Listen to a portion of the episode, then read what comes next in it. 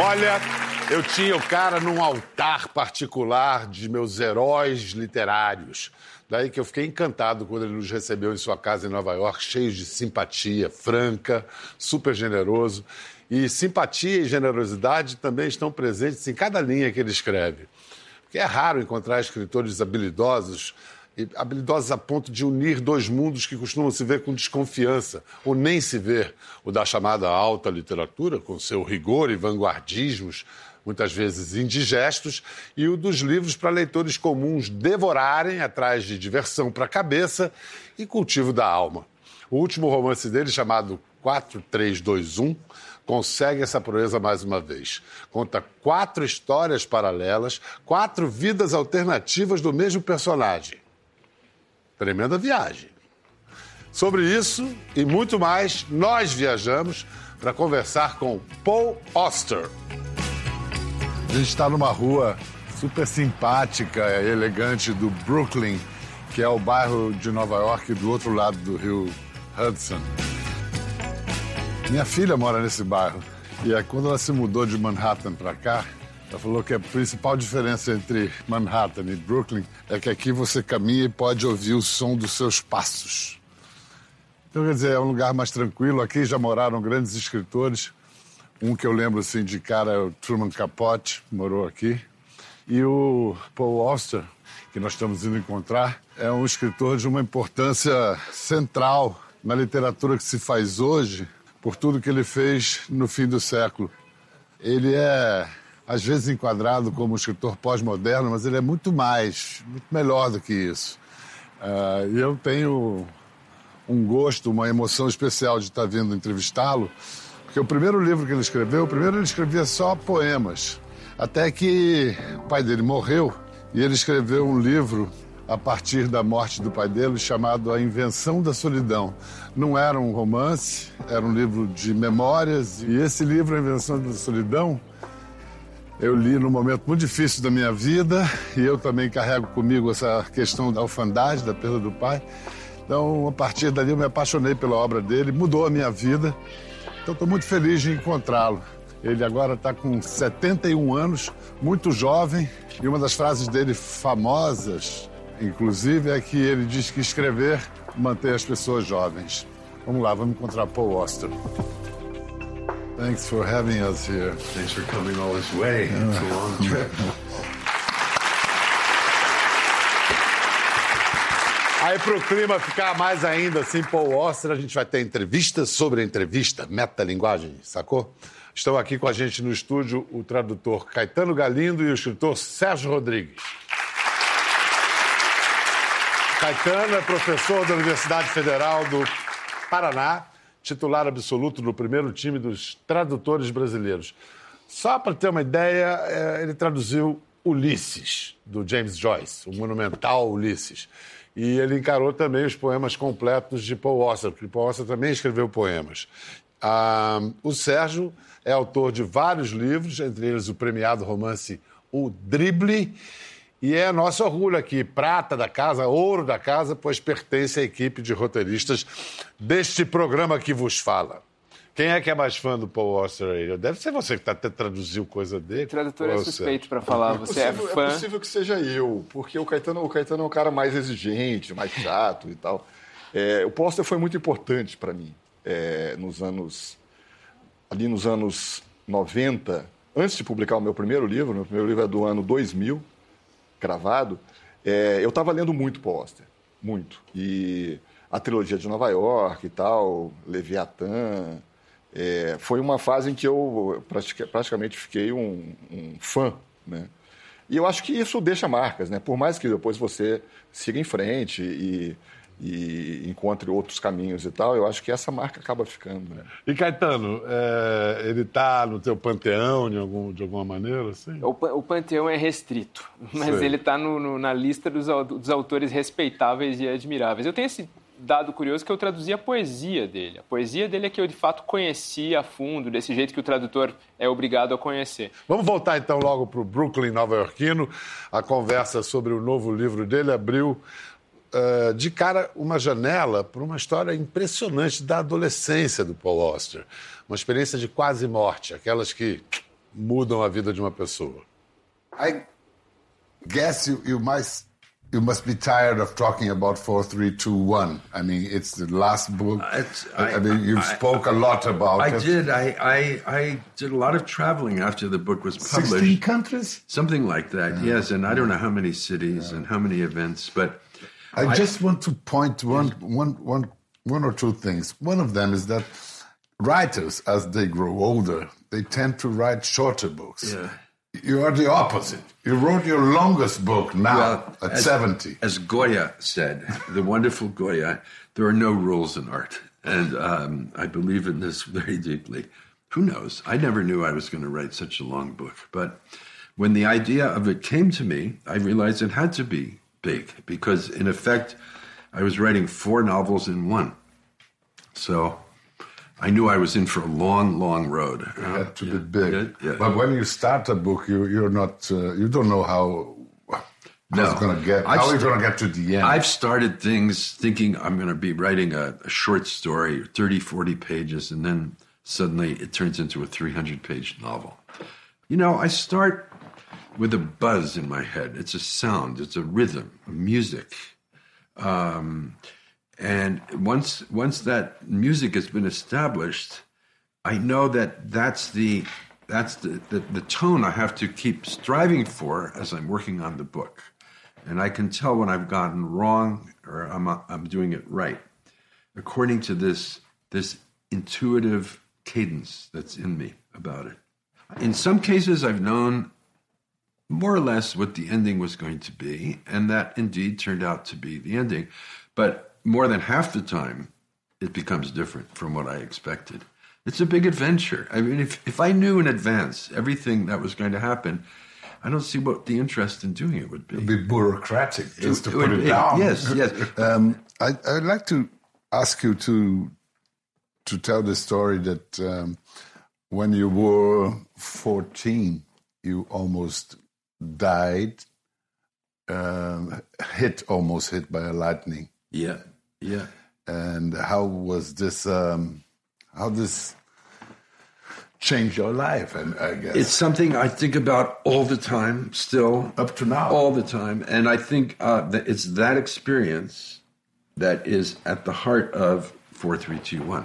I think I finally was able to confront it in a work of fiction. I'd written about it in a, in a little true story, a nonfiction, in the Red Notebook.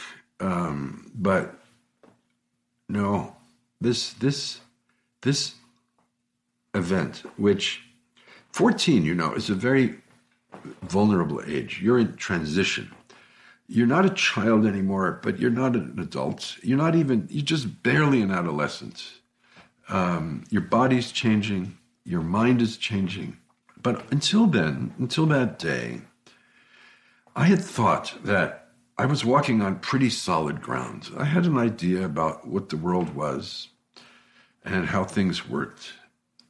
And then for a boy to be crawling under a barbed wire fence in, during an electric storm, and for a, a bolt of lightning to hit that barbed wire fence at the moment the boy was crawling under the fence, and I was right behind him. I was this far from his feet, you know, with my hands crawling.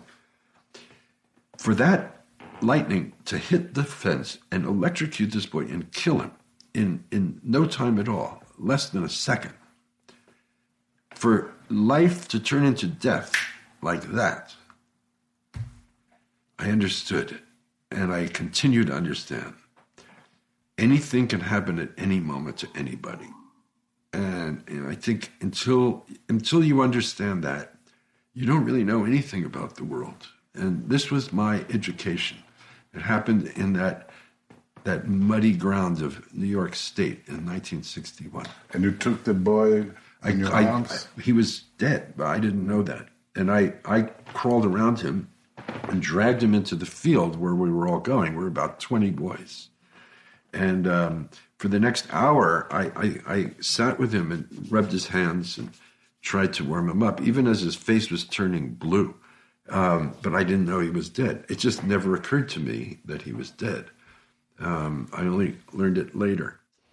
Essa história aparece no 4321, no livro, de uma forma transfigurada, né? Vocês acham que, que tem de, de formador do, do, do, artista Paul Auster nessa história do Menino Morto? Tem muito, tem muito desse livro, né? Eu acho que ele falou ali do livro grande, ele chegou a insinuar em um ou outro lugar que podia ser o último livro dele, e tem muito ali. É um livro sobre juventude, as histórias todas dos meninos terminam aos 20, 20 e poucos aninhos, né? quando muito. Uh, mas é um livro de, desse momento da vida, né? desse momento de olhar para trás e pensar o que podia ter sido. É, a vida que poderia a ter sido. A vida que poderia ter sido. Essa coisa da morte na juventude está presente em vários momentos, não só a cena do relâmpago, que de fato aparece lá, né? mas a perspectiva de que um jovem pode ser ceifado brutalmente de maneira inesperada. As mortes, quando ocorrem, são inesperadas no livro, né? são, são violentas nesse sentido. E talvez seja uma das coisas mais, eu acho, mais poderosas desse livro. O tema do acaso é uma obsessão do Paul Auster, né? na obra inteira dele. É, e aí a gente está tá lidando com acaso, né? com coisas que aconteceram dessa forma, poderiam ter acontecido de outra. Dizer, é, o que eu acho interessante é que para um, para um cara que é tão é, metalinguístico, né? então adepto de, jo de jogos pós-modernos de, de, narrativa e tal, que puxa o tapete do leitor, é, que, né, que deixa claro que histórias são histórias, ele é um cara muito, muito emotivo, né? Quer dizer, em geral, essa literatura é, é ligada à ideia de jogo.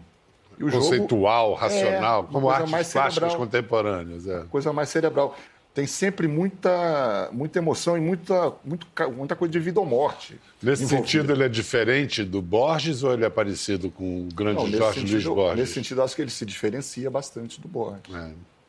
Ele, aliás, quando.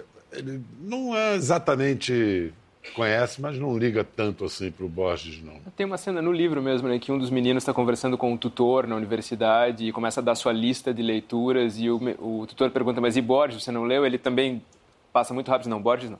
É, porque é um paralelo meio óbvio, né? Quer dizer, se você vai narrar a vida de uma pessoa que vai se bifurcando e você acompanha todas, é o Jardim dos Caminhos que se bifurcam do, do livro Ficções, né? Que é um dos contos mais famosos do Borges. Mas ele realmente fala que não é o, como não se é diria, o... como se diria em inglês, não é a xícara de chá não dele. É a xícara de chá dele. É, mas ele fala agora disso e das influências dele. You once wrote such a beautiful sentences. A novel is the only place in the world where two strangers can meet on terms of absolute intimacy. These two strangers happen to be the writer and the reader? Yes. Definitely. Yes. Yeah. Yes. Uh, the writer and the reader make the book together. This is the interesting thing. I mean, there is no book unless someone is reading it. Otherwise, it's just an inert object sitting on a shelf becomes animated when the eyes of someone are upon it and reading it and, and following what's on the pages. And therefore, your reading will be different from, from everyone here in, in the room. Everyone will have his own or her own reading, which is the beauty of it, I think. Um, and as a reader, you do submit to the voice that is telling the story. And for that time, you suspend your own internal narrative of your own life to thrust yourself into someone else's life, the story of something else. And this is equally true of fiction or nonfiction, by the way. When we're reading, we're reading, and we're not we're not living in the normal sense.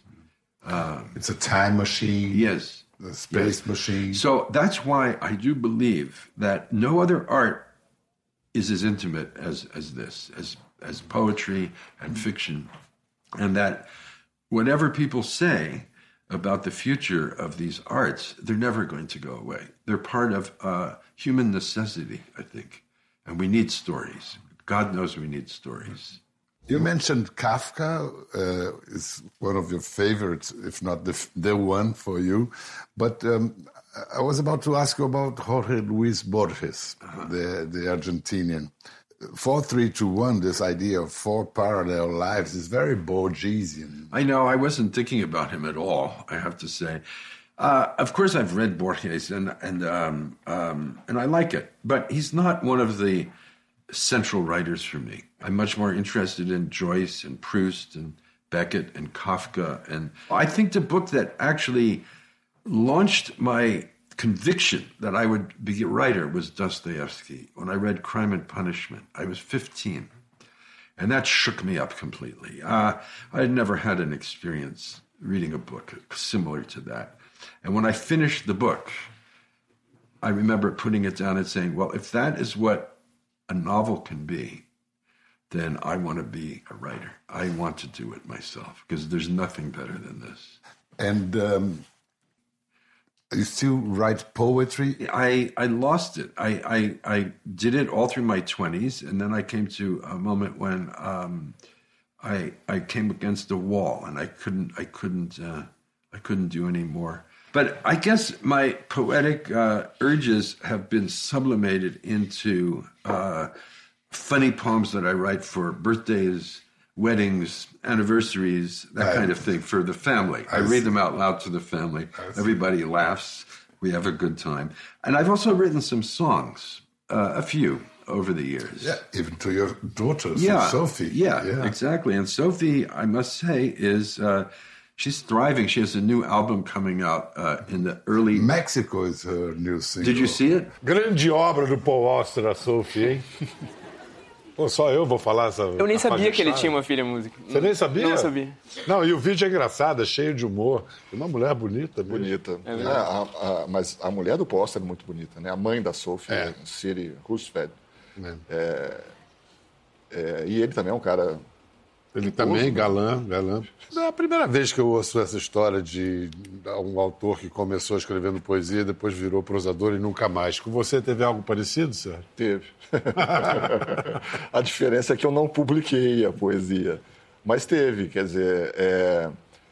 na verdade, a poesia foi muito importante para mim. Eu acho que para um exercício mesmo de, de domínio de linguagem. Então, a poesia é, é incrível, né? É incomparável.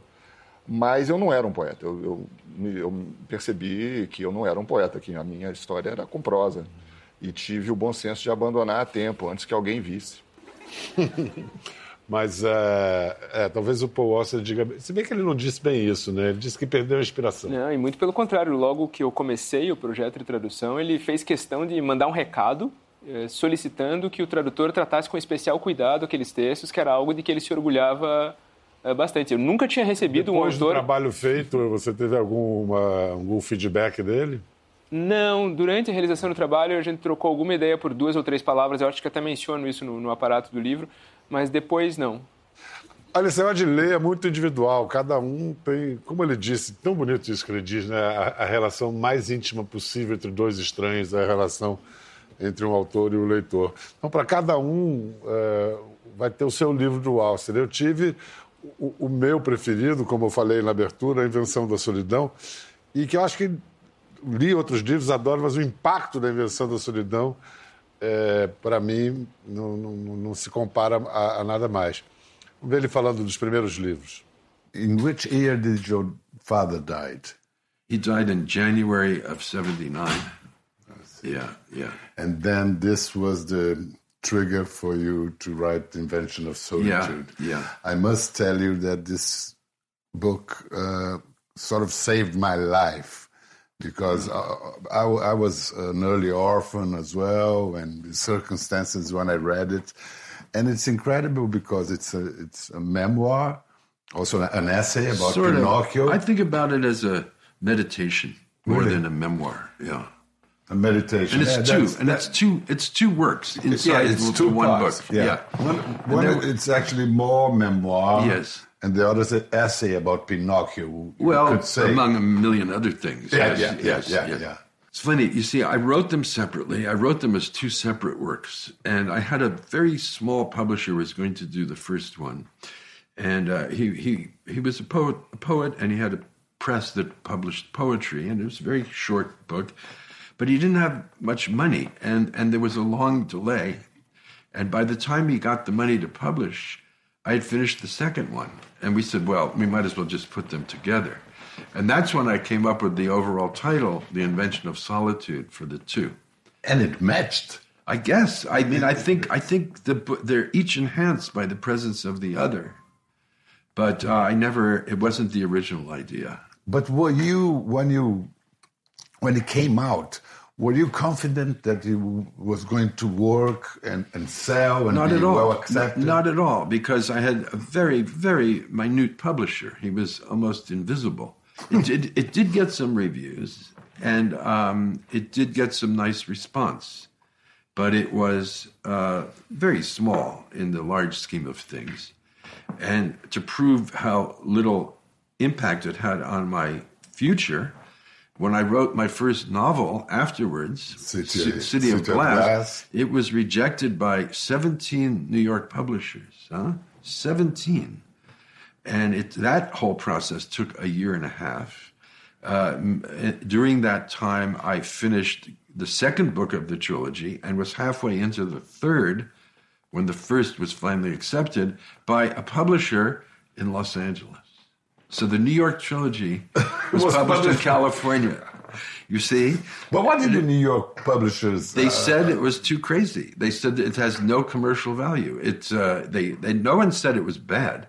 They just said it was weird, and and they didn't know what to do with it. People wanted me to change it, redo the ending. I said no, no, absolutely not. I, how many copies have uh, been sold up to now? I don't know a lot all over the world. Millions, Uh, yeah. Probably, I don't know. I don't know. Rapaz, 17 editoras recusaram. Isso é um clássico, né? Sim. Vários livros desse ocorre. E a Cidade de Vidro, que vendeu pra caramba, foi um estouro, né? A trilogia de Nova York é sua coisa favorita do, do, do Foi a Oscar? primeira coisa que eu li, foi a primeira coisa que eu conheci. Teve aquele momento no Brasil em que se falou bastante dele, na época em que saiu o filme e etc. Foi na década de 90? Comecinho dos anos 90, eu É. acho. 95, por aí. E você já confessou mais cedo que esses livros você mergulhou É, foi- neles de maneira intensa. Qual o segredo desses livros?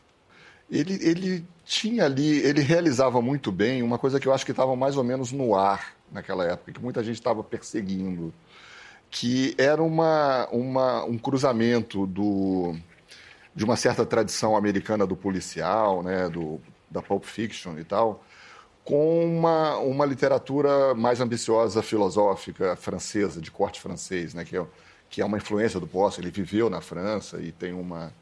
é, tem isso aí também no DNA dele. Né?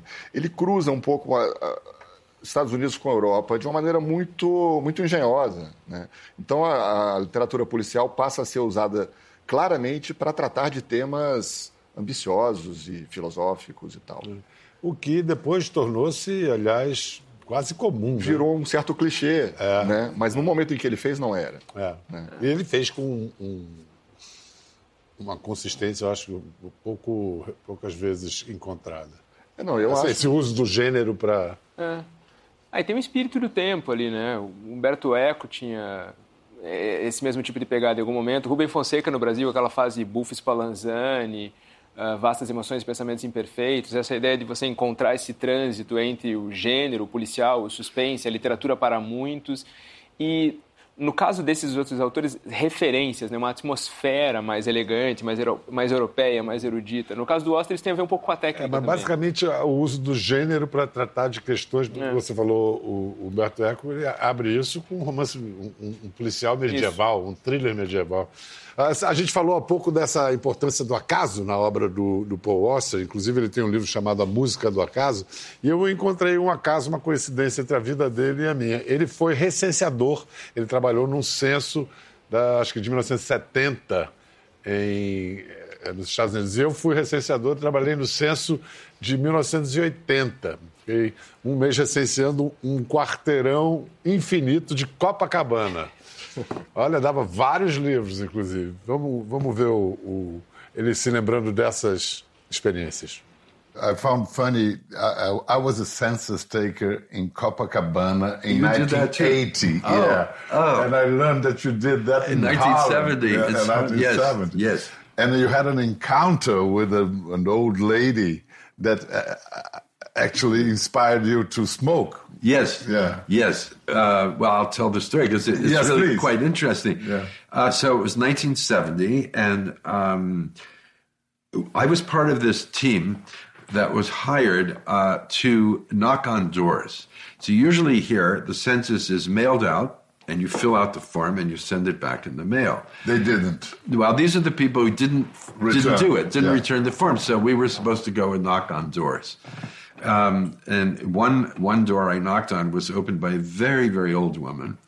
Uh, she was not completely blind, but half blind. She was very old. She was in her nineties, and I think her parents had been slaves. Huh? And um, we were talking for a little while, and she was telling me about her life, and I was writing down all the information. And uh, she said, "By the way, you know, I don't see very well, so I don't ever turn on the lights. But if you're having trouble seeing, you know, turn on the light." There, there was a string in the middle, and I, I turned on of the ceiling, and I turned on the light, and then she, she looked across at me and squinted. He said, "Why, you're not a black boy at all." And I said, No, no, I'm not black. And she said, You know, you're the first white person ever to come into my apartments. It was very interesting. Yeah. Harlem in Yeah. the seventies. 7-0, yeah. yeah, seven zero. Yeah.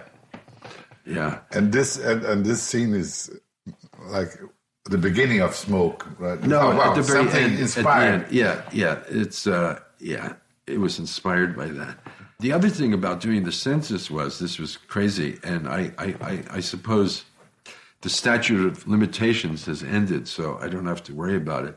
But I actually made people up. It was like uh, dead souls, you know, Gogol. Um, because a lot of the times people just wouldn't open the door. They didn't want to fill to And then fill the fiction writer came up. well, it was the supervisor. He got paid for every form that was that we handed in. So he said, "Listen, listen. You know, use your imagination. I mean, you under you know that just because you knock on a door and nobody opens it, it doesn't mean that somebody's not there. so use your imagination."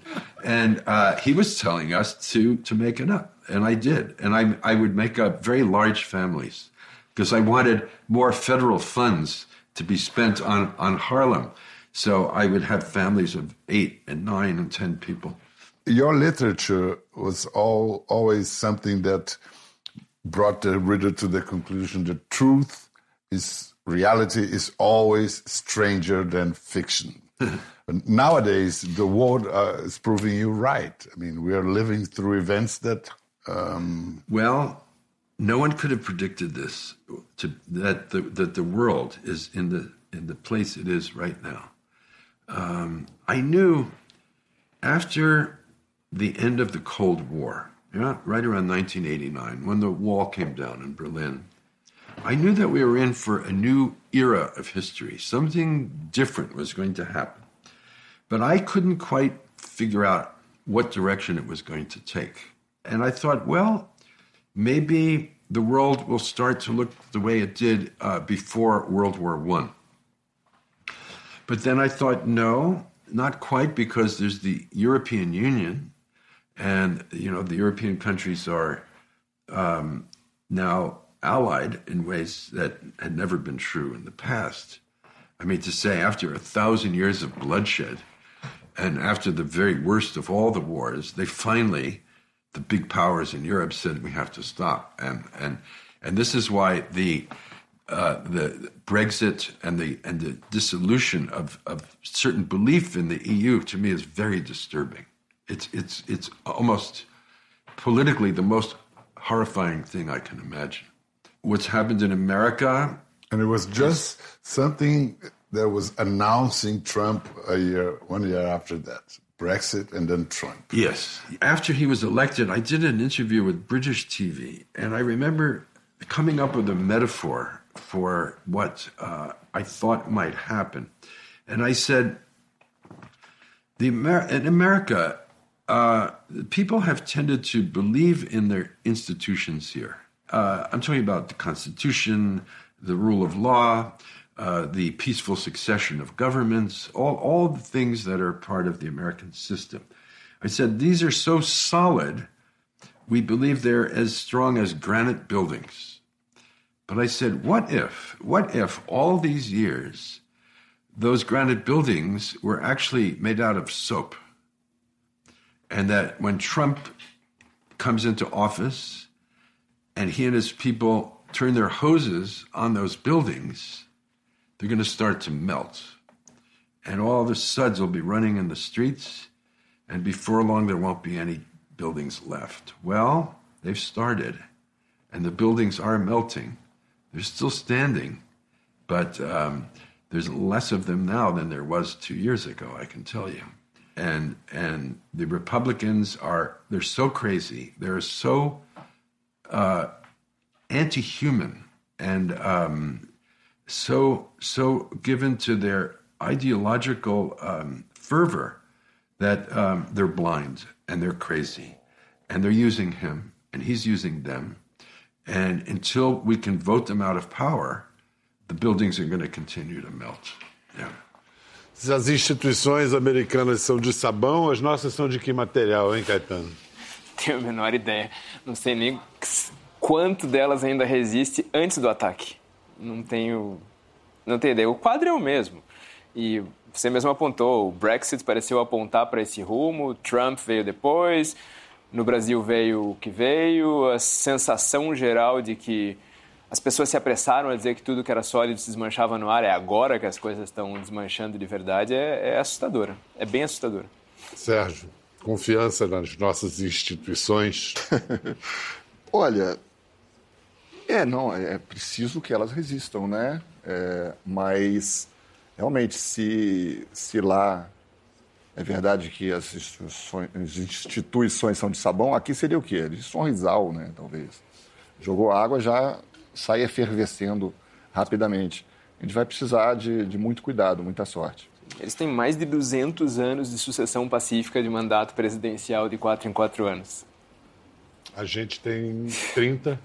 E olha lá, né? É. É, houve todo tipo de interrupção. É, com dois impeachments, dois no meio. É. é. Agora o Paul Arthur vai contar pra gente um segredo, um segredo tenebroso da família dele, guardado durante décadas. E é nada menos que um assassinato. Não é ficção, é verdade. A história real do Paul Auster, é, ela parece uma cena de romance, é real. Aquela do, do, do raio, quando que cai na, na criança na frente deles, já é incrível. Agora tem a dos avós deles, que ele vai contar. And what about the event that you got to know through a, a cousin of yours when you were 20 talked to someone in a plane yeah, yeah. that narrated a, a, a, tragic event of your father's life. My father was the youngest of five children, and he was seven when his father died. And um, I remember as a boy, I would ask him, um, I think three times I asked him, you know, how did your father die? Once he said, uh, he was killed in World War One. Okay. Then I asked again, a year later, how did how did your father die? Um, he died in a hunting accident. Uh, and then there was a third time I asked him, and he said um, he fell off a ladder. He was fixing a roof, and he fell off a ladder and was killed. Well, even though I was just a little person, I knew that people only die once. They don't die three times. In different that, ways. That there was something strange about this story. And my father was such a bad liar, he couldn't even remember the lies he had told before. So we all knew that something had happened. The story was that my grandmother murdered my grandfather. She shot him three times with a gun in the kitchen. My grandfather was in the kitchen changing a light bulb. He was standing on a chair changing a light bulb, and my uncle was helping him. And my grandmother rushed into the room with her gun and shot him.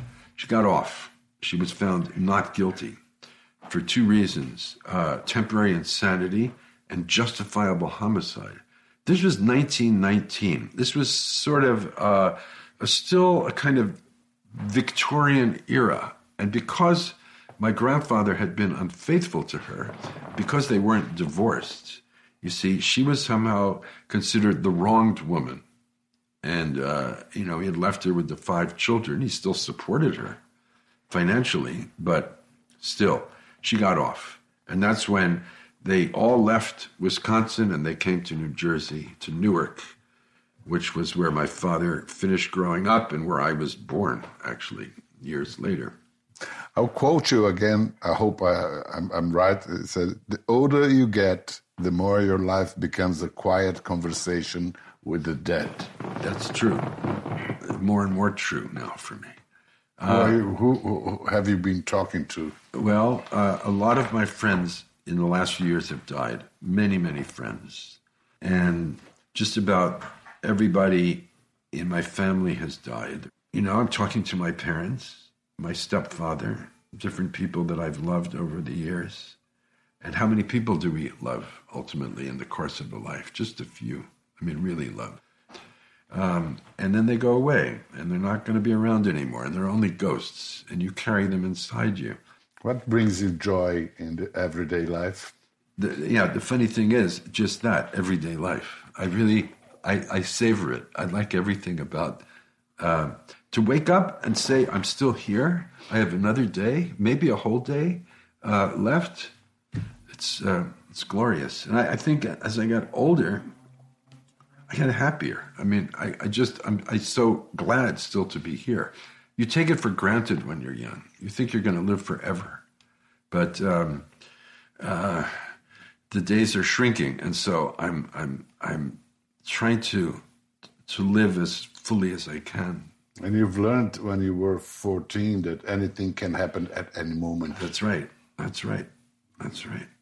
Thank you so much, Mr. Auster. Thank you pleasure. for coming all this way to talk to you.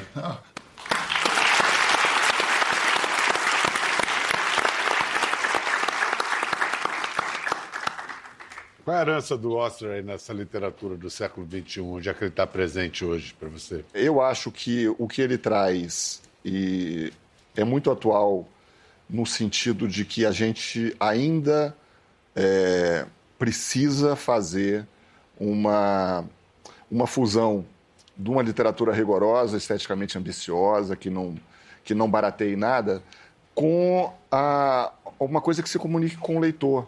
Né? Essa questão de falar com os leitores, de ser acessível, digamos assim, né? de pegar as pessoas pelo colarinho mesmo e fazer elas virarem as páginas é, compulsivamente, é, que é uma coisa muito identificada com a literatura comercial, com literatura de pouco valor, eu acho que a, a alta literatura não pode abrir mão disso, não deve abrir mão disso. Seria entregar uma arma para o bandido assim de graça. É, a gente precisa reconquistar o leitor e o Poster é um cara muito bom nisso. Obrigado, Sérgio. Obrigado, Caetano. Obrigado a todos. Principalmente obrigado por tanto que ainda nos inspira com o Ostra, né? Sim. Até a próxima. Valeu!